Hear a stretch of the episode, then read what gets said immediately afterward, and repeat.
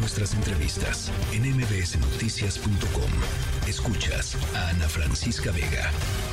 Es el Día Internacional para la Erradicación de la Pobreza, les platicaba hace ratito. Eh, es un, eh, pues el pretexto perfecto para poder hacer un pequeño corte de caja con respecto a cómo vamos en la lucha contra la pobreza en nuestro país. Eh, y por ahí se arroja, de acuerdo con la organización Acción Ciudadana frente a la Pobreza, un reporte que publicaron, Ir a la raíz de la pobreza. sale una cifra que a mí me llama muchísimo la atención, 35.6 millones de personas que son un poquito más de la mitad de la llamada población económicamente activa en nuestro país, están trabajando, es decir, están empleados, pero viven en pobreza. Eh, ¿Qué nos dice esto de nuestras mediciones? ¿Qué nos dice esto de la, eh, pues del esfuerzo del Estado mexicano por eh, sacar a, muchísimos millones de personas que siguen en, la pobreza? En la línea telefónica, Rogelio Gómez Hermosillo, coordinador precisamente de Acción Ciudadana frente a la Pobreza. Me da muchísimo gusto platicar contigo esta tarde, Rogelio. ¿Cómo estás? Muy bien, Ana Francisca, a mí también me da muchísimo gusto a la orden. A ver, pues eh, esta cifra, la verdad es que nos hace pensar en que hay algo que se está haciendo mal o que por lo menos es incompleto, porque que estés trabajando y que no te alcance para vivir y que vivas en la pobreza, pues no, no es una buena, no es una buena medición, no es un buen indicador. Sí, no, para nada es una buena realidad porque justamente se convierten en fábricas de pobreza. Entonces, no hay manera, digamos, de reducir la pobreza mientras desde la economía, desde el trabajo, que debiera ser la puerta de salida frente a la pobreza, se, se vuelve en la trampa, se te atrapa, porque el ingreso no es suficiente para eh, mantenerse, digamos, fuera de la línea de pobreza en el nivel de ingresos. A eso se refiere Ana Francisca, son datos del INEGI que hemos venido siguiendo desde hace años con la encuesta de ocupación y empleo.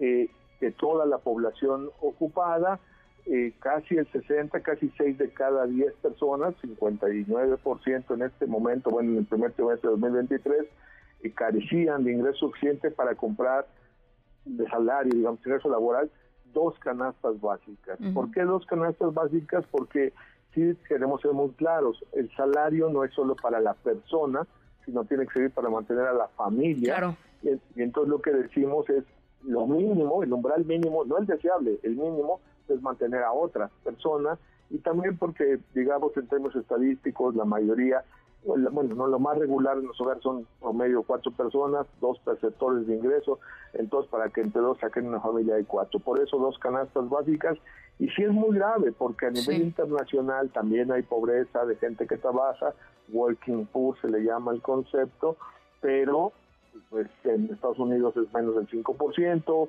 en la Unión Europea 9%, en fin, hay otros países de América Latina que es mayor, pero tener a más de la mitad de la población trabajando y que no gane lo suficiente para superar el umbral de pobreza, ahí está la raíz y por eso en este día de la erradicación de la pobreza, ir a la raíz, entender la raíz para no andarse por las ramas, digamos, la metáfora, y andarle buscando en políticas sociales que pueden ser muy importantes, pero no son, o sea, por ejemplo, los programas de transferencias no son la vía para superar la pobreza, pueden servir para otras cosas, pero necesitamos resolver la raíz laboral de la pobreza. Ese, ese es el reporte, Ana Francisca. A ver, hay, hay dos datos que también se desprenden eh, de, de, su, de su reporte.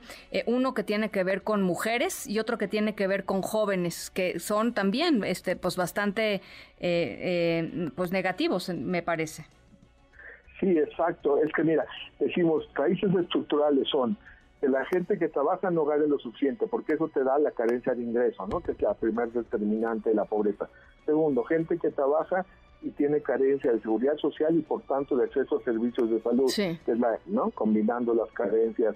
Y luego gente que no trabaja y ahí quienes son más afectadas son mujeres, porque tenemos la más baja tasa de participación laboral, casi, no, no la más baja del mundo, pero una de las más bajas, estamos en un deshonroso lugar 132 de una lista de 184 países, muy por abajo, no digamos de la OCDE, sino de países latinoamericanos, con una tasa de participación menor a 45% de la cohorte de mujeres en edad de trabajar y que tiene que ver con que más bien no pueden salir a buscar trabajo porque trabajan pero en su casa sin remuneración en labores domésticas de cuidado. Esa es la falta del sistema de cuidado.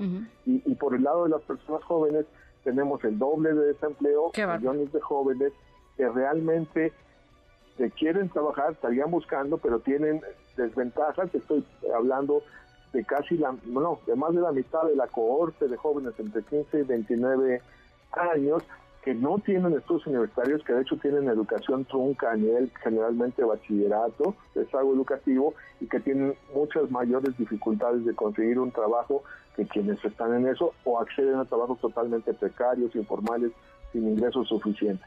Con la paradoja de que por el otro lado te dicen los estudios empresariales que hay vacantes que no se pueden cubrir. Pues sí, pero tenemos ahí un desfase muy grande entre muchas personas que no tienen trabajo, que no consiguen trabajo, que ya no salen a buscar trabajo porque la oferta no pues, es muy mala. Y vacantes, pero pues que, quién sabe qué es lo que están ofreciendo, ¿verdad? Ahora, eh, yo creo que con base en este em, pues panorama que nos que nos estás dando, uno se pregunta, pues, ¿qué pasa con los programas sociales? Es decir, ¿qué dan los programas sociales y qué no están dando los programas sociales? es un, es un gran tema porque ahí, ahí tenemos una parte de la, de la confusión. Los programas sociales en teoría son mecanismos de inclusión social, de equidad, para romper barreras para el ejercicio de derechos sociales.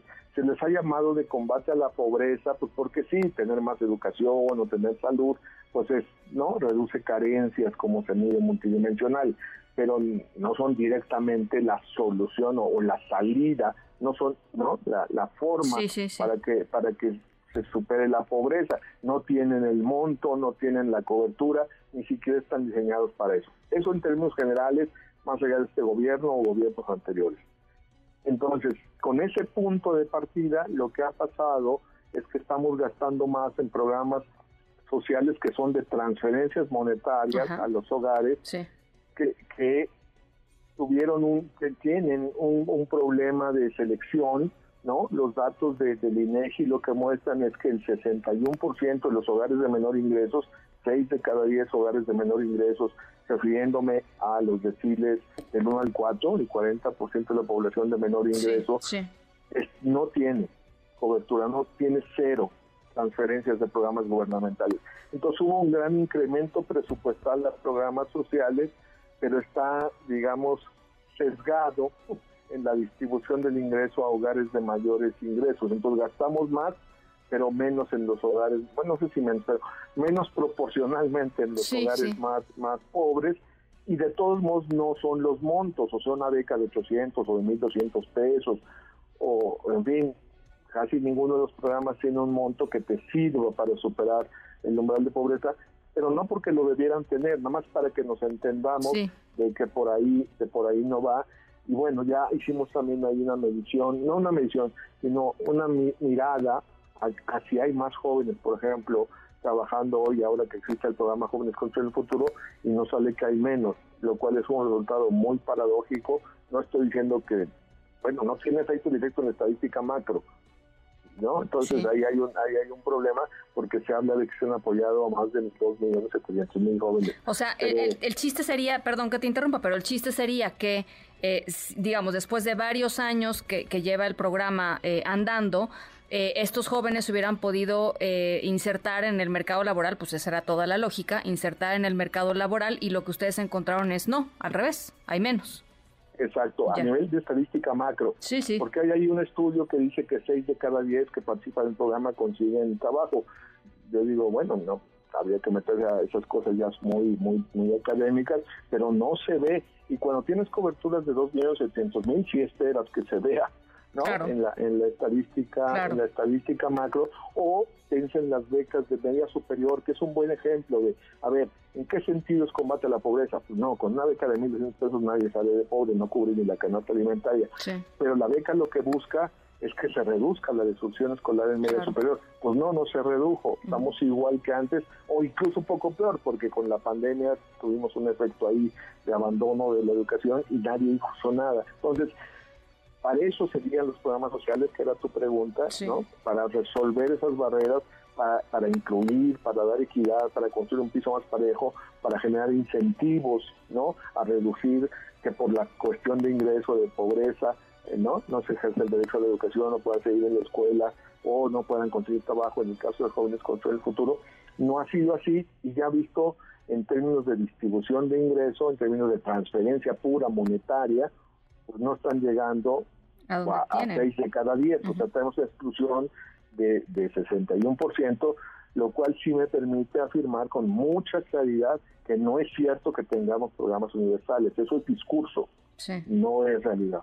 Mira, qué interesante eso que dices. Eh, la, el informe eh, Ir a la raíz de la pobreza está en la página de frente a la pobreza.mx. Ahí eh, entran y, lo van a ver luego, luego. Rogelio, mil gracias. Creo que hay que conversar mucho más sobre estos temas. ahorita me diste como 15 ideas de entrevistas, mi querido Rogelio. Porque la verdad. Bueno, Ana Francisca, ya me encantaría seguir platicando contigo y gracias por decir lo que quiera verlo allí en frente a la pobreza.mx creo que es claro, son puros datos oficiales y no estamos diciendo que la culpa es de este gobierno, estamos diciendo que no le estamos entrando a la raíz del problema y eso ojalá se entienda, porque para el futuro si no llegamos a la raíz, pues no hay manera de resolverlo. Así es, así es. Rogelio Gómez Hermosillo, gracias, un abrazo. Igualmente, Francisca, qué gusto. Noticias.